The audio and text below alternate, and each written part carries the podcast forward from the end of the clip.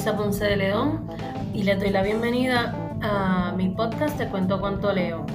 En este segundo episodio les presentaré uno de los mejores libros que he leído este año, El olvido que seremos, del escritor colombiano Héctor Abad Faciolince.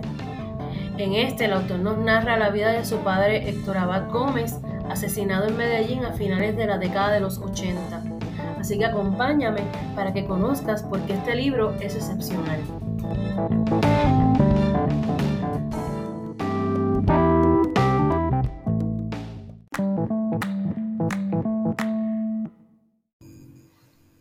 Antes de comenzar a hablar del olvido que seremos, me parece importante conocer quién fue Héctor Abad Gómez.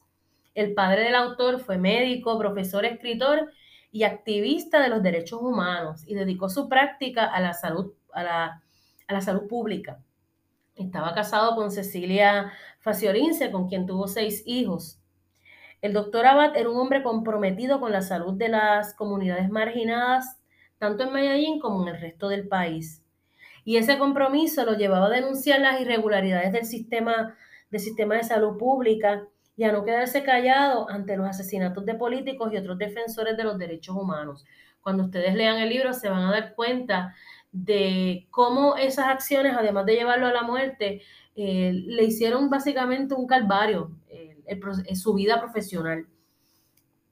Con el auge del Internet y las redes sociales en las últimas décadas, la historia de la violencia que, vivió, que ha vivido Colombia y que vivió sobre todo en los años 80 y 90 por culpa de la guerra de los carteles de Medellín y Cali, todos sabemos quién es Pablo Escobar, lamentablemente, eh, y lo que, lo que provocó o causó en, la sociedad el, para, el paramilitarismo colombiano, hay que señalar eh, un nombre aquí, que es el de Carlos Castaño Gil, y esas relaciones del paramilitarismo colombiano eh, y sus vínculos con el narcotráfico han sido difundidas ampliamente. Desde que llegó la Internet, pues ahí hemos visto series documentales, entrevistas, y eso ha provocado que en ocasiones quienes han sembrado el terror hayan pasado a ser venerados por quienes desconocen cuán desgarrador es perder un padre, un esposo, un hijo, un hermano en medio de la ola de miedo y muerte en la que ha estado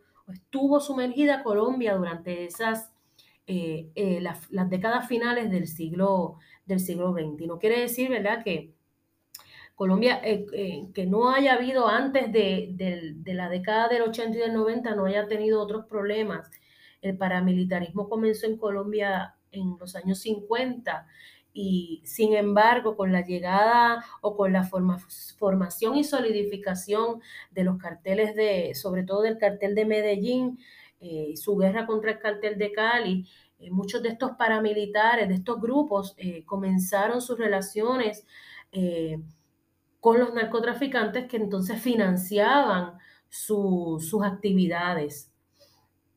Así que Héctor Abad, eh, que fue asesinado el 25 de agosto de 1987, es parte de, fue parte, fue una víctima de la violencia en la que estaba, como ya dije, sumergida Colombia.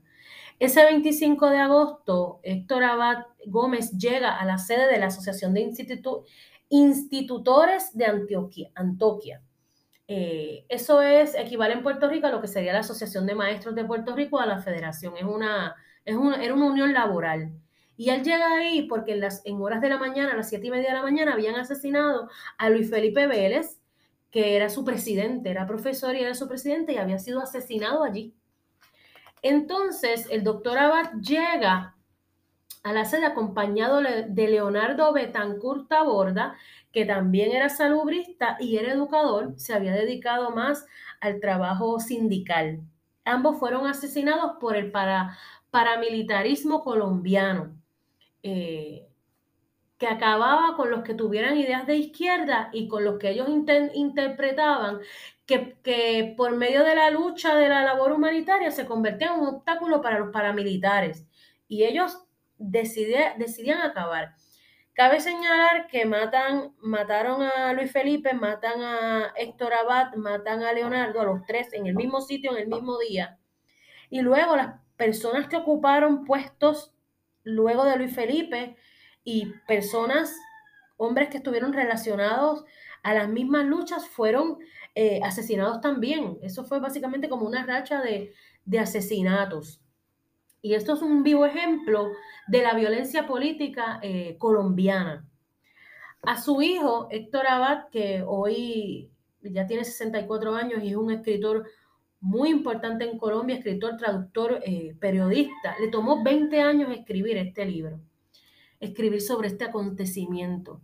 El olvido que seremos es una biografía novelada, es una novela sin ficción, es una memoria, en la que cuenta la vida con su padre, la vida en familia, la vida con las mujeres que lo rodearon, cuenta, narra la, muerte de su hermana eh, por causa del cáncer. Su hermana murió a los 16 años. Es una escritura perfecta y profunda. Eh, y para que ustedes puedan entender lo que yo les digo, yo les voy a leer yo les voy a leer un fragmento del primer capítulo en el que Héctor Abad, hijo, está con, una monjita en su cuarto, ¿verdad? Ella es la que reza con él todas las noches. Y ella le dice que su papá va a ir al infierno porque el papá no va a la iglesia. Y Héctor Abad le pregunta que si él va a ir al infierno, ella le dice que no, porque reza todas las noches. Entonces él se queda pensando en eso todo el día. Básicamente, cómo yo voy a estar eh, en el cielo sin mi papá. Y en la noche, cuando ya van a orar, le dice que no va a orar porque él se quiere ir para el infierno con su papá. Y yo les voy a leer un, dos párrafos, los, dos, los últimos dos párrafos de ese primer capítulo para que ustedes puedan entender cuán profundo es este libro. Yo quería a mi papá como un amor, con un amor que nunca volví a sentir hasta que nacieron mis hijos. Cuando los tuve a ellos los reconocí porque es un amor igual en intensidad, aunque distinto, en cierto sentido opuesto. Yo sentía que a mí nada me podía pasar si estaba con mi papá y siento que a mis hijos no les puede pasar nada si están conmigo. Es decir, yo sé que antes me haría matar sin dudarlo un instante por defender a mis hijos. Y sé que mi papá se habría hecho matar sin dudarlo un instante por, por defenderme a mí. La idea más insoportable de mi infancia era imaginar que mi papá se pudiera morir y por eso yo había resuelto tirarme al río Medellín si él llegaba a morirse. Y también sé que hay algo que sería mucho peor que mi muerte, la muerte de un hijo mío. Todo esto es una cosa muy primitiva, ancestral, que se siente en lo más hondo de la conciencia, en un sitio anterior al pensamiento. Es algo que no se piensa, sino que sencillamente es así, sin atenuantes, pues uno no lo sabe con la cabeza, sino con las tripas. Yo amaba a mi papá como un amor animal. Me gustaba su olor y también el recuerdo de su olor sobre la cama cuando se iba de viaje y yo les rogaba a las muchachas y a mi mamá que no cambiaran las sábanas ni la funda de la almohada. Me gustaba su voz, me gustaban sus manos, la pulcritud de su ropa y la meticulosa limpieza de su cuerpo. Cuando me daba miedo por la noche, me pasaba para su cama y siempre me abría un campo a su lado para que yo me acostara. Nunca me dijo que no. Mi mamá protestaba, decía que me estaba malcriando, pero mi papá se corría hasta el borde del colchón y me dejaba quedar. Yo sentía por mi papá lo mismo que mis amigos decían que sentían por la mamá. Yo olía a mi papá, le ponía un brazo encima, me metía el dedo pulgar en la boca y me dormía profundo hasta que el ruido de, los cascos de los caballos y las campanadas del carro de la leche anunciaban el amanecer. Este es, estos son los últimos dos párrafos del primer capítulo. Y yo, cuando lo leí, tengo que decir que lloré. En el primer, en el primer episodio eh, me, me emocioné también y es irónico porque yo no suelo llorar con mucha frecuencia. Y para que a mí se me muevan las emociones con un libro tiene que ser porque es bien intenso.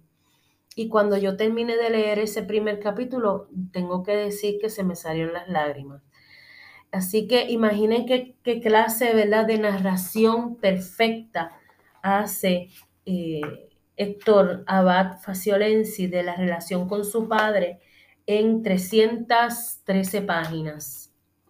Así que ahora quizás ustedes pueden entender mejor porque yo le estoy dedicando este segundo capítulo al olvido que seremos.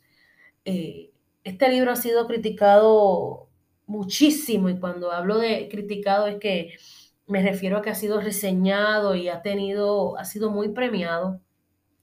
El escritor Mario Vargas Llosa en su columna del País, del periódico El País, titulada La amistad y los libros, eh, habla del olvido que seremos y dice, estoy citando las palabras de Mario Vargas Llosa, es un libro cuya belleza formal, la calidad de la expresión, la lucidez de las reflexiones, la gracia y finura con que está retratada esa familia tan entrañable y cálida que uno quisiera fuera la suya propia, hacen de él un libro que levanta el ánimo, muestra que aún de las más viles y crueles experiencias, la sensibilidad y la imaginación de un creador generoso e inspirado pueden valerse para defender la vida y mostrar que hay en ella, pese a todo, además de dolor y frustración, también goce, amor, ideales, sentimientos elevados, ternura, piedad, fraternal, fraternidad y carcajadas. Esas son las palabras del premio Nobel Mario Vargas Llosa. Pueden buscar el artículo en internet. Se titula La amistad y los libros en el periódico, en el periódico El, el, país. Este libro tiene unas, en él, en se presenta, ¿verdad? Además de la historia de él con su padre, eh, es un libro que a mí me parece muy existencial, ¿verdad? Porque se ponen a prueba las cosas en las que nosotros, eh, en, las, en las cosas en las que nosotros creemos, ¿verdad? Y sobre todo la espiritualidad había marcado una, una frase, una cita del libro acerca de, eh, acerca de la fe. Eh, y ahí se me cerró la página. Estaba buscando la, porque es que me, me llama mucho la atención, ¿verdad? Cómo él trabaja ese tema, cómo él ve la fe como un asunto, pues que al final de la historia es lo que nos inculcan y es a lo que nos tenemos nosotros que, pues que agarrar cuando la situación está difícil, ¿verdad? Que tenemos que creer en algo. Imagínense, este niño, este hombre, ¿verdad? Le matan a su papá y, y ¿qué, queda al final de la historia, ¿verdad? ¿Qué es lo que nos queda? Tenía el libro marcado aquí, ¿verdad? Estos son, estos son bloopers dentro de las grabaciones. Este es mi segundo, mi segundo eh, podcast. Nada, pero les digo, este libro, en lo que encuentro la, en lo que encuentro la, la cita. Eh, ay, aquí está, es en la página 105. Esto, esto yo lo estoy grabando en vivo y no lo voy a borrar. Eh, en últimas, es un asunto de religión, creer o no creer. No es solo una decisión racional. La fe o la falta de fe no dependen de nuestra voluntad, ni de ninguna misteriosa gracia recibida de lo alto, sino de un aprendizaje temprano en uno u otro sentido que es casi imposible desaprender. Así que eh, me parece interesante y marqué esto cuando lo leí porque pues me imagino que Héctor Abad ha ido modificando eh, su relación con la espiritualidad a través de las, de, las, de las situaciones que ha vivido en la vida y cuando ya escribe este libro son 20 años después del fallecimiento de su padre, que uno pues a través del tiempo asimila las situaciones difíciles de la vida de manera distinta. Este libro eh, es uno de los libros en el que ha sido más leído, uno de los libros más leídos en el siglo XXI eh, en Hispanoamérica. Fue publicado en el 2006 por la editorial Planeta, ha sido traducido al alemán, al italiano, al francés, al inglés, al portugués, al neerlandés, al árabe, al rumano y al ucraniano. Ha recibido innumerables eh, premiaciones y además hay una película que se titula El olvido que seremos. Eh, si ustedes quieren saber acerca más, acerca, un poco más acerca del autor, pueden visitar su página electrónica hectorabad.com. Eh, Héctor Abad se convirtió en un importante, como les dije al principio, editor, traductor y periodista. Y yo les, eh, ¿dónde pueden conseguir el libro? Pueden conseguirlo en Amazon. pueden comprar la edición impresa o la edición digital. Yo les, eh, les exhorto, les recomiendo el libro, es una lectura fácil, rápida, y cuando digo rápida quiere decir que como está tan bien escrito, eh, no, es un libro de 313 páginas, que tampoco es un libro tan extenso, y está perfectamente eh, redactado. vas a sentir que estás conversando como con el autor, eso también lo dice Mario Vargas Llosa en esta entrevista. Eh, no quiero hablarles mucho de Héctor Abad para que lo conozcan a través de la historia, pero él decidió escribir estos 20 años después porque ya no tenía un acercamiento tan fuerte y tan profundo acerca de la muerte de su padre, ya, no le afectaba tan profundamente como cuando, ¿verdad? Cuando suceden unos eventos trágicos, pues todos sabemos que el tiempo pues tiende a curar o a calmar los dolores. Así que nada, no me quiero extender en el, en el podcast. Eh, les pido, ¿verdad?, que compartan este episodio con alguien cercano, que le den follow a la página, que dejen sus comentarios que son muy importantes. Además, me pueden seguir en melisaponcedeleon.com. Próximamente estaré publicando las notas del podcast y donde pueden conseguir los libros en mi página melisaponcedeleon.com. Así que les agradezco que me hayan escuchado y espero que, que con este episodio les nazca el deseo de ir a comprar El olvido que seremos y van a tener una tarea, identificar en la lectura por qué se llama el olvido que seremos, de dónde sale ese título y si lo encuentran me lo pueden escribir en los comentarios. Así que los espero en el próximo, en el próximo capítulo, en el próximo eh, episodio que será el 4 de diciembre. El próximo episodio de Te Cuento con Toreo es el 4 de diciembre a las 10 de la mañana. Que tenga un excelente domingo.